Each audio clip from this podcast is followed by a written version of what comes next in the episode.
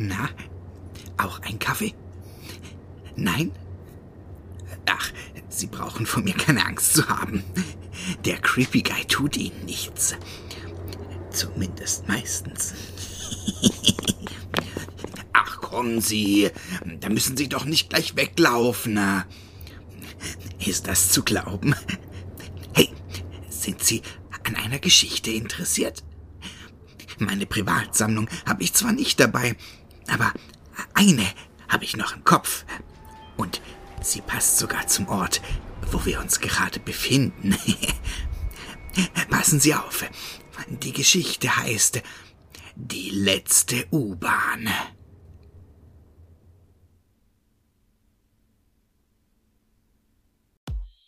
Es war spät geworden.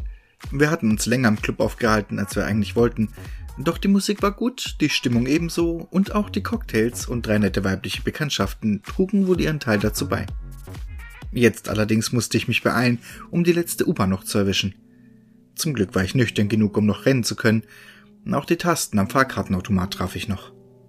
Die Treppen nach unten nahm ich im Laufschritt, stolperte dabei fast, doch ich kam gerade noch am Bahnsteig an, als die Bahn auch schon einfuhr und mit quietschenden Bremsen direkt vor mir hielt. Der Wagen, in den ich stieg, war fast leer. Leise Musik dudelte aus den Lautsprechern, leider nicht annähernd so gut wie die im Club. Daher fielen mir immer wieder die Augen zu. Ich bekam nur noch mit, wie die Bahn sich allmählich leerte, doch das monotone Rattern ließ mich in den Schlaf abgleiten. Bitte aussteigen. Der Zug endet hier. Die Ansage ließ mich hochschrecken, und fast wie in Trance stand ich auf und stieg aus. Die Türen schlossen sich hinter mir, dann fuhr die Bahn an und wurde kurz darauf vom dunklen Tunnel wieder verschluckt. Die Station wurde von grellen Neonröhren erleuchtet, war aber menschenleer. Nein, nicht ganz. Dort auf einem der grässlich unbequemen Sitze hockte ein kleines Mädchen. Es mochte vielleicht sieben oder acht Jahre alt sein, hielt die Hände im Schoß gefaltet und den Blick starr darauf gerichtet. Vorsichtig, um sie nicht zu erschrecken, näherte ich mich ihr. Hey, was machst du denn hier so allein? fragte ich. Sie blickte zu mir auf, keinesfalls ängstlich, sondern mit wachen, eisblauen Augen. Ich warte auf Mama. Sie holt mich gleich ab. Jetzt? Um diese Zeit? Soll ich nicht lieber jemandem von der Bahn Bescheid sagen, dass er deine Mama anruft? fragte ich sie. Vehement schüttelte sie den Kopf. Ich muss noch warten. Mama kommt gleich. Was sollte ich tun? fragte ich mich. Bei dem Gedanken, sie hier unten allein sitzen zu lassen, war mir unwohl. Als erwachsener und leicht angetrunkener Mann ein fremdes Kind gegen seinen Willen mitzunehmen, könnte sich aber auch als schlechte Entscheidung erweisen. Also hoffte ich darauf, dass ihre Mutter gleich auftauchen würde und setzte meinen Weg zum Ausgang fort. Es ging zwei Treppen hoch, die Stufen wurden mit jedem Schritt schwieriger und ich spürte jetzt wieder diese fatale Mischung aus Alkohol und Müdigkeit, die meine Beine zu Blei werden ließ. Leider hatte ich es hier von der Endstation noch ziemlich weit nach Hause und ich verfluchte mich, dass ich mich in der Bahn nicht wachgehalten hatte. Oben am Ausgang angekommen, fluchte ich dann richtig, weil ich feststellen musste, dass die Station längst mit einem Gitter verschlossen war. Ich rüttelte daran, doch nichts tat sich. Zum Glück gab es auf der anderen Seite noch einen Ausgang, nur bedeutete das eben einen Umweg, zuerst nach unten und dann sogar noch einmal um den gesamten Block. Meine gute Laune aus dem Club war inzwischen jedenfalls verflogen und ich sehnte mich nur noch nach meiner Wohnung und insbesondere meinem Bett. Mit deutlich weniger Elan als zuvor stieg ich die Treppen wieder hinab. Dabei fiel mir auf, dass das Licht flackerte. Wahrscheinlich eine technische Störung, die auch dafür sorgte, dass das Gitter verschlossen blieb.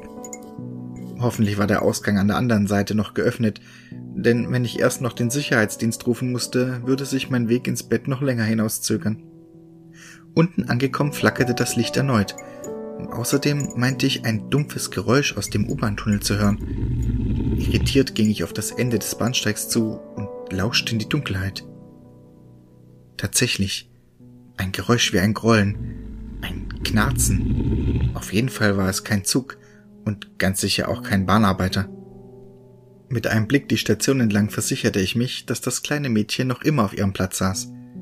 Ansonsten lag alles wie verlassen da, Nur das Licht flackerte und über den Gleisen prangte eine Werbetafel, die ab und zu das Bild wechselte. Jetzt hörte ich es wieder. Ein dumpfes Grummeln aus dem Tunnel, klarer und lauter als zuvor. Kein Zweifel, das Geräusch kam näher. Zuerst dachte ich, es muss etwas Mechanisches sein, ein Kontrollfahrzeug vielleicht, eine automatische Reinigungsanlage oder was auch immer. Doch dann ertönte es erneut. Ein Knirschen und Zischen, als schleppte sich etwas Großes durch die Dunkelheit. Meine Nackenhaare stellten sich auf, und ich war mir sicher, dass ich hier keinen Augenblick länger als unbedingt nötig bleiben wollte. So schnell wie möglich wollte ich zum anderen Ausgang und dann wieder an die Oberfläche. Doch das Mädchen. Mein Blick wanderte durch die Station und blieb an dem Sitz hängen, auf dem sie immer noch reglos und auf ihre Hände starrend saß. Auf keinen Fall konnte ich sie hier zurücklassen, schoss es mir durch den Kopf. Schnell eilte ich auf sie zu, hörte hinter mir wieder das Grollen, das ganz offensichtlich nicht mehr weit entfernt war. Was immer es war, es war nichts, dem kleine Mädchen nachts begegnen sollten, und auch nichts, dem ich hier unten begegnen wollte.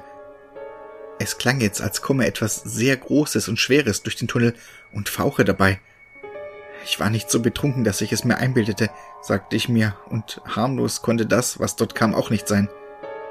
Entschlossenen Schrittes lief ich den Bahnsteig entlang und auf das Mädchen zu. Dabei zwang ich mich ruhig zu bleiben, schließlich wollte ich sie nicht ängstigen. Komm mit, sagte ich mit betont gelassener Stimme zu ihr. Wir müssen jetzt hier raus. Mit ihren eisblauen Augen sah sie mich fragend an. Aber meine Mama kommt doch gleich und holt mich ab. Während ich wieder das näherkommende Geräusch vernahm, wurde ich langsam panisch. Deine Mutter holt dich draußen ab. Glaub mir.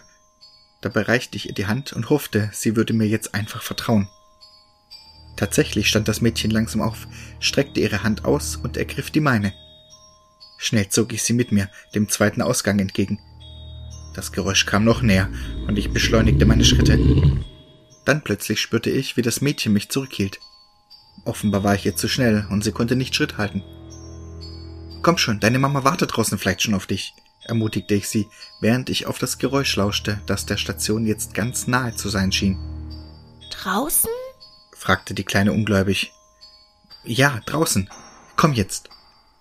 Ich ging weiter und wollte sie mit mir ziehen, doch sie hielt mich zurück mit einer Kraft, die ich ihr nicht zugetraut hätte. Außerdem spürte ich jetzt erst, wie kalt ihre Hand war, die nun mein Handgelenk umklammert hatte.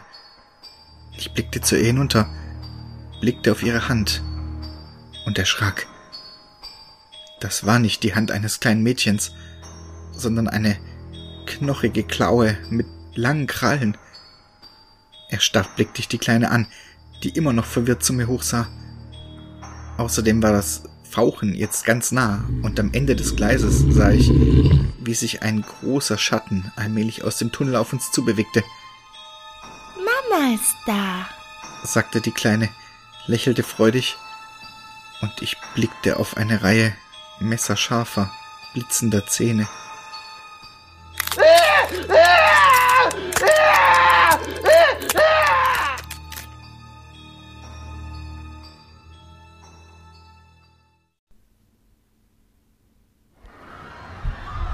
Stellen Sie sich doch nicht so an. Das war doch nur eine Geschichte. Naja. Oder vielleicht auch nicht.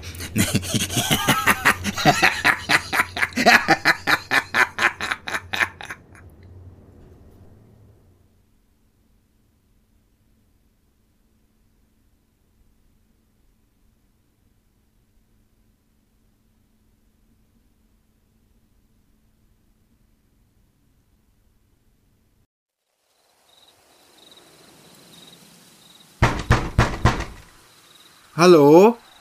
Jemand zu Hause? Bo, mein Name. Ich bin privater Ermittler und hätte ein paar Fragen zu einem Fund hier in der Nähe. Hallo?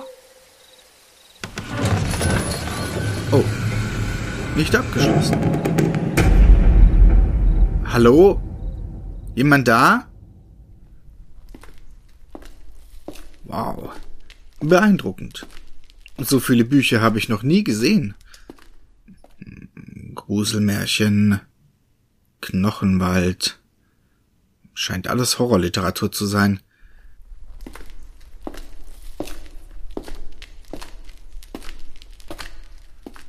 Na, hier geht's scheinbar in den Keller.